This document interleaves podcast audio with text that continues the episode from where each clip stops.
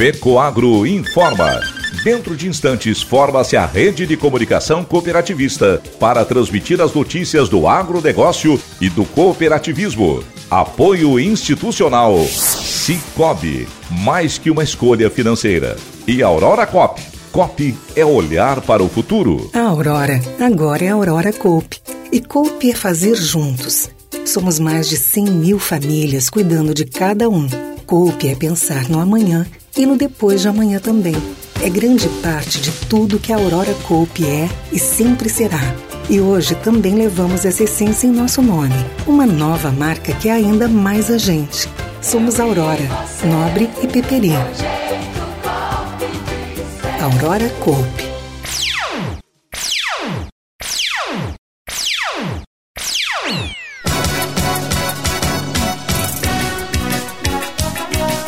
Divulgados os primeiros estudos do ramal ferroviário entre Cascavel e Chapecó. Autorizada a obra de alargamento e aprofundamento do canal de acesso ao Porto de São Francisco do Sul. Essas e outras notícias logo após a nossa mensagem cooperativista. Nobre agricultor, obtenha mais rentabilidade na sua lavoura plantando cereais de inverno. Na hora do plantio, utilize fertilizantes Nobre enriquecido com algem, um adubo especial produzido com alga marinha que proporciona o um melhor arranque inicial e toda a sanidade da planta. E para cobertura está disponível o Cooper N+, uma ureia aditivada com duas moléculas de proteção que diminuem as perdas de nitrogênio e de fácil aplicação. Nobre com algem e Cooper N+, são produtos da Fecoagro disponíveis na sua cooperativa.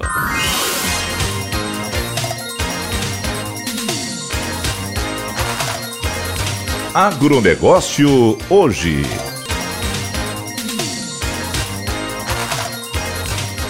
Alô, amigos, eu sou Renê Roberto e estou começando mais um Agronegócio hoje, 28 de abril, quinta-feira. E essas são as notícias. Está marcada para esta sexta-feira, às oito e meia da manhã, em Florianópolis, a Assembleia Geral Anual do Sistema Cooperativo Catarinense. Cooperativas de todos os ramos, registradas na Organização das Cooperativas do Estado de Santa Catarina, OSESC, foram convidadas para a reunião. Na oportunidade, serão apresentadas as contas do balanço da OSESC do exercício 2021, relatório da administração e orçamento para o ano de 2022. A Assembleia será comandada pelo presidente Luiz Vicente Suzin. As cooperativas aguardam nessa reunião uma posição sobre a orientação da OSESC com vistas às eleições políticas deste ano, a exemplo do que está fazendo a OCB, Organização das Cooperativas Brasileiras. Também nesta sexta-feira, a FECOAGRO vai reunir seus conselhos de administração e fiscal para conhecer os resultados contábeis do período janeiro a março deste ano. A reunião será liderada pelo presidente Arno Pandolfo. Integram os conselhos da FECOAGRO presidentes e dirigentes de todas as 11 cooperativas agropecuárias filiadas.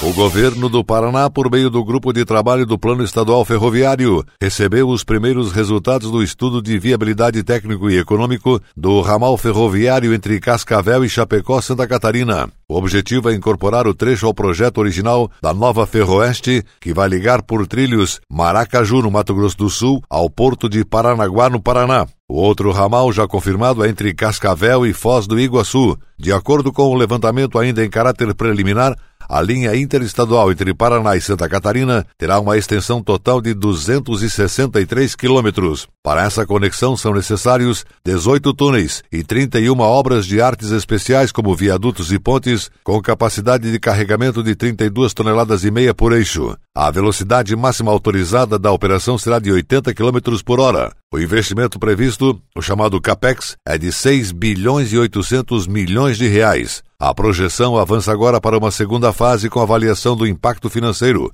Fomos instados a participar desse projeto. Não havia como Santa Catarina ficar de fora. Agora estamos correndo contra o tempo com um agronegócio extremamente forte, disse o presidente da ASIC Chapecó, Leonir Broch, durante a reunião no Palácio das Araucárias em Curitiba.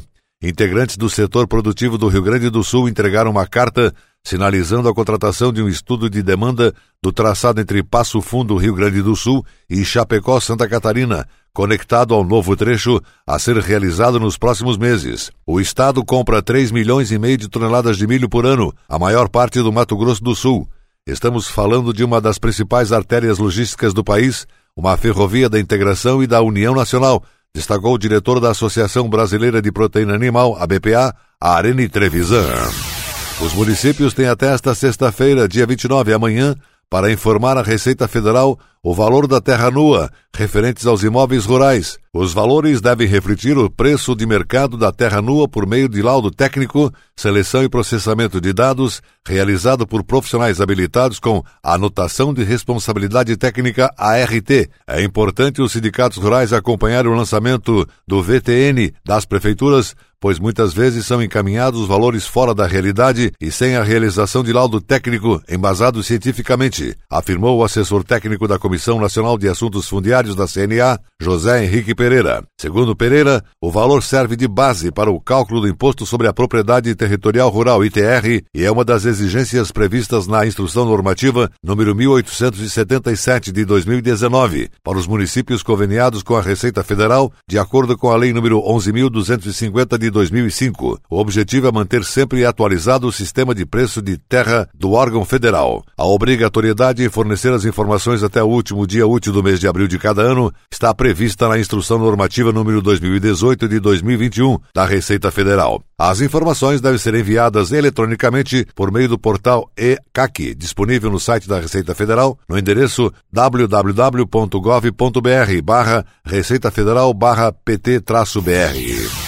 E a seguir, depois da nossa mensagem cooperativista, nossa última notícia: autorizada a obra de alargamento e aprofundamento do canal de acesso ao Porto de São Francisco do Sul. Aguardem. Eu só queria te contar sobre o cooperativismo financeiro. A união de pessoas. Gente que não é só cliente, é dona e dono. Isso é ter voz. Participação até nos resultados. Cooperativa não é banco nem fintech. É inclusão de verdade. E quanto mais gente fizer parte, maior será a transformação. Aí a explicação. Explicação, tem explicação, explicação. Mais que uma escolha financeira Cicobi. O programa Terra Boa, o troca-troca do governo do estado, é considerado o maior investimento voltado aos pequenos produtores rurais de Santa Catarina. Em 2022, a Secretaria da Agricultura vai liberar mais de 100 milhões de reais para apoiar o agricultor. Serão cerca de 80 mil produtores atendidos. A expectativa é que a produtividade alcance os melhores tetos com tecnologia de ponta. O programa Terra Boa tem a parceria da FECOAGRO e das cooperativas catarinenses. FECOAGRO, praticando e estimulando a integração e a intercooperação em Santa Catarina.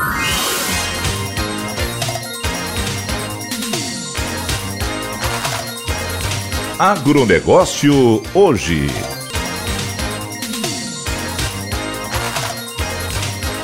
Voltamos nesta quinta-feira com o nosso agronegócio hoje. E agora atenção para a última notícia.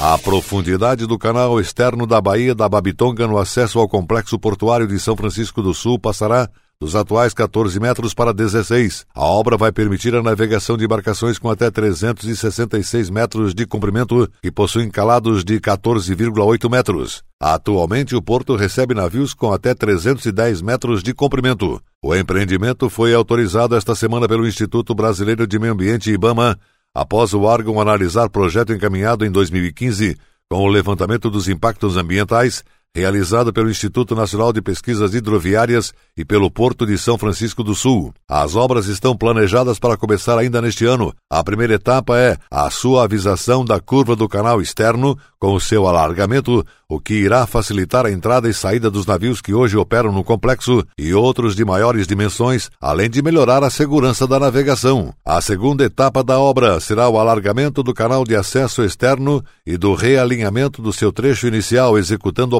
aprofundamento para 16 metros. Para a realização destas etapas, deverá ser contratada uma empresa especializada que fará um levantamento batimétrico, o que determinará as dimensões exatas do novo leito desse trecho dos acessos aquaviários e também quanto sedimento será extraído. Estima-se que serão removidos cerca de 15 milhões de metros cúbicos de material. Parte desses sedimentos deve ser utilizado para o engordamento da faixa de areia da orla do município de Itapoá, que nos últimos anos tem sofrido com a erosão marítima. O acordo para o uso benéfico do sedimento dragado foi assinado em dezembro de 2021 entre o Porto de São Francisco do Sul e a Prefeitura de Itapuá, no norte catarinense, e conta com o aval do Ibama, pois este município tem licenciamento ambiental para receber o material removido. Será a primeira vez no Brasil que os sedimentos de uma dragagem portuária terão como destino o alargamento de uma praia, salientou o presidente do Porto de São Francisco do Sul, Cleverton Vieira. Ao invés de dispensar a areia num bota fora marinho, vamos aproveitar esse material de ótima qualidade em benefício das praias de Itapuá, o que favorecerá o turismo da região, complementou Vieira. O agronegócio hoje, o jornalismo rural da FECOAGro para o homem do campo e da cidade, fica por aqui, mas volta amanhã, nesse mesmo horário, pela sua emissora de preferência. Um forte e cooperado abraço a todos e até amanhã.